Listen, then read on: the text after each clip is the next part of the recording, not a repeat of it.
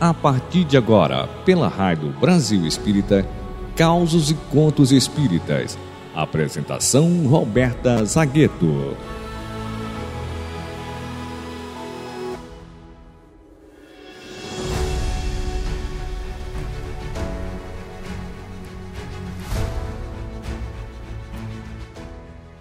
Olá, meus queridos amigos da Rádio Brasil Espírita. Que alegria estar aqui em mais uma sexta-feira, nesse farol de luz que nos ilumina as consciências e consola os corações, em mais um Causos e Contos Espíritas. O caos de hoje está bem bonito, gente. Ele está no livro Jesus no Lar, psicografia do incansável Chico Xavier, obra do espírito Neio Lúcio. O título do capítulo de hoje é Oculto Cristão no Lar. E nos conta Neio Lúcio que lu a lua já estava brilhando prateada no céu, as estrelas já estavam brilhando no firmamento, quando Jesus, então instalado temporariamente na casa de Pedro e querendo mudar ali o rumo da conversa, já que a, a, conversação que tinha, que estava em vigor no momento, não, não era tão produtiva mais, já não era tão edificante. Jesus então fala com bondade: Simão, que faz o pescador quando se dirige para o mercado com o fruto de cada dia, do trabalho de cada dia, né? o fruto do trabalho de cada dia? E o apóstolo então responde: Mestre, naturalmente escolhemos os melhores peixes. Ninguém compra resíduos da pesca. E Jesus pensa um pouco, dá um sorriso e continua. E o oleiro, que faz para atender à tarefa que se propõe? Pedro então responde: modela o bairro, imprimindo-lhe a forma que deseja. O amigo celeste, com um olhar compassivo e fulgurante, insiste. E como procede o carpinteiro para alcançar o trabalho que pretende? Pedro, então, muito simples, informa sem vacilar. Bom, lavrará a madeira, usará o enxó, o serrote, o martelo e o formão. De outro modo, ele não vai conseguir aperfeiçoar a peça bruta. Jesus então se calou por alguns minutos e então complementa. Pedro, assim também é o lar diante do mundo. O berço doméstico é a primeira escola e o primeiro templo da alma. A casa do homem é a legítima exportadora de caracteres para a vida comum. Se o negociante seleciona a mercadoria, se o marceneiro não consegue fazer um barco sem aperfeiçoar a madeira aos seus propósitos, como esperar uma comunidade segura e tranquila sem que o lar se aperfeiçoe? A paz do mundo, Pedro, começa sob as telhas a que nos acolhemos. Olha que bonito isso que Jesus falou. A paz no mundo começa sob as telhas a que nos acolhemos. A paz no mundo começa dentro da nossa casa. E Jesus continua: Se não aprendemos a viver em paz entre quatro paredes, como vamos aguardar a harmonia entre as nações? Se não nos habituamos a amar o irmão mais próximo, associado à nossa luta de cada dia, como respeitar o eterno Pai que nos parece distante? É? Se a gente não consegue respeitar, amar a quem vive ali com a gente na luta diária, conhece as dificuldades diárias como é que a gente vai ter intimidade e amar a Deus que nos parece, parece só, distante, né?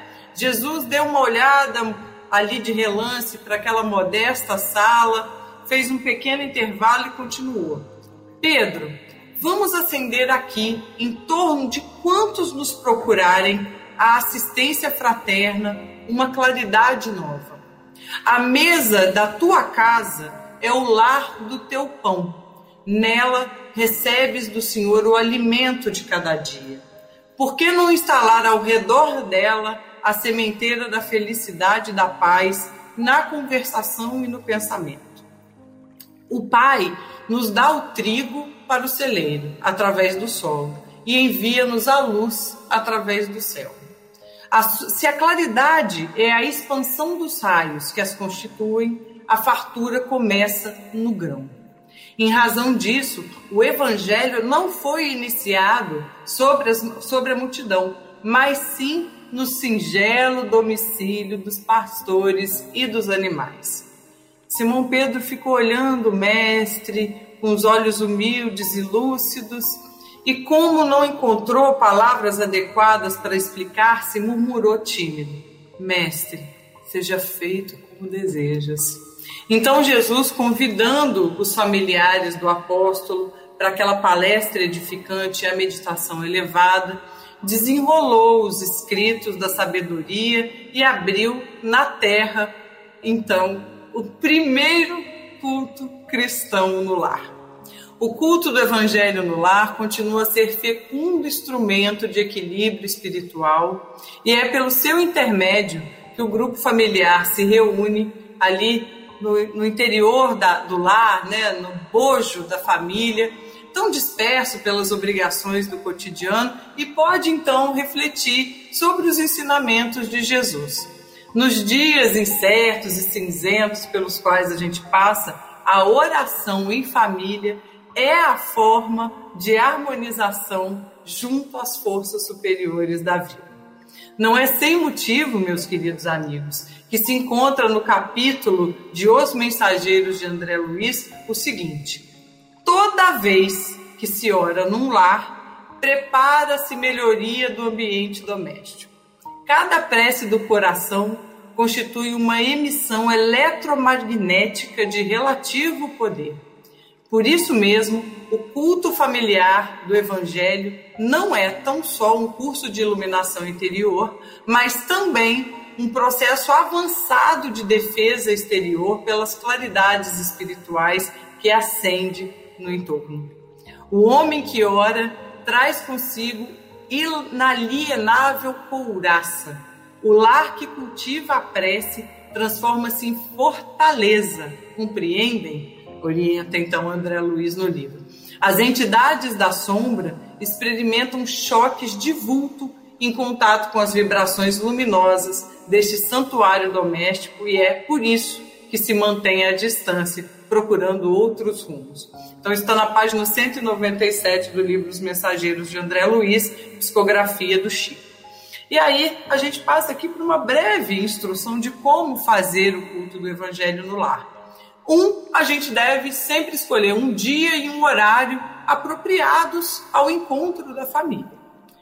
Depois, a gente desliga os aparelhos eletrônicos que possam dispersar a atenção dos presentes. Telefone, tablet, computador, televisão. Pode-se colocar, então, uma música edificante no fundo, né, para já preparar o ambiente, já suavizar os corações. A gente dispõe, então, de, da, na mesa de água filtrada, que vai ser fluidificada pela espiritualidade. Faz-se então uma prece inicial, pedindo a presença dos bons espíritos. Lê-se então uma parte, um trecho do Evangelho segundo o Espiritismo ou de alguma outra obra edificante, comenta-se o tema.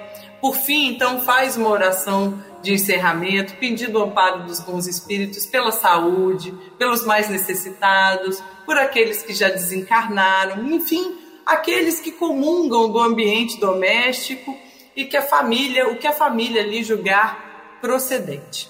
Encerra-se então o evangelho no lar, os presentes bebem a água fluidificada que foi colocada sobre a mesa. O culto do evangelho no lar não é para servir para manifestações mediúnicas e nem tampouco usar aquelas expressões, ah, essa mensagem aqui ó, serve muito para você, ou essa mensagem serve muito para fulano, né? Tudo deve ser feito é, com bastante caridade, com bastante amor, lembrando que o Cristo se faz presente porque onde duas pessoas ou mais se reúnem. Em nome de Jesus, ele está ali, né? Então cabe aqui salientar que o culto do evangelho no lar, ele deve ser sempre cumprido no dia e no horário determinados, é preciso ter disciplina, é importante que a, o grupo familiar tenha disciplina em realizar o evangelho, só pode ser cancelado ou postergado por algum motivo grave, né, um motivo sério. E por fim, a gente não pode, obviamente, negligenciar o evangelho no lar, caso algum familiar, algum, alguma, algum ente querido não possa estar presente. A gente faz, mesmo que esteja sozinho, aparentemente, porque a gente realmente, de fato, nunca está. A gente tem que lembrar que a prática do evangelho no lar é uma meta para a nossa melhoria e do nosso grupo familiar, como disse Jesus. A paz no mundo começa dentro de casa. Foi uma alegria estar aqui refletindo um pouquinho, brevemente, sobre o Evangelho no Lar.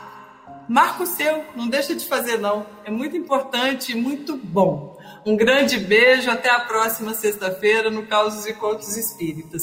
Paz e bem, faz o Evangelho, hein?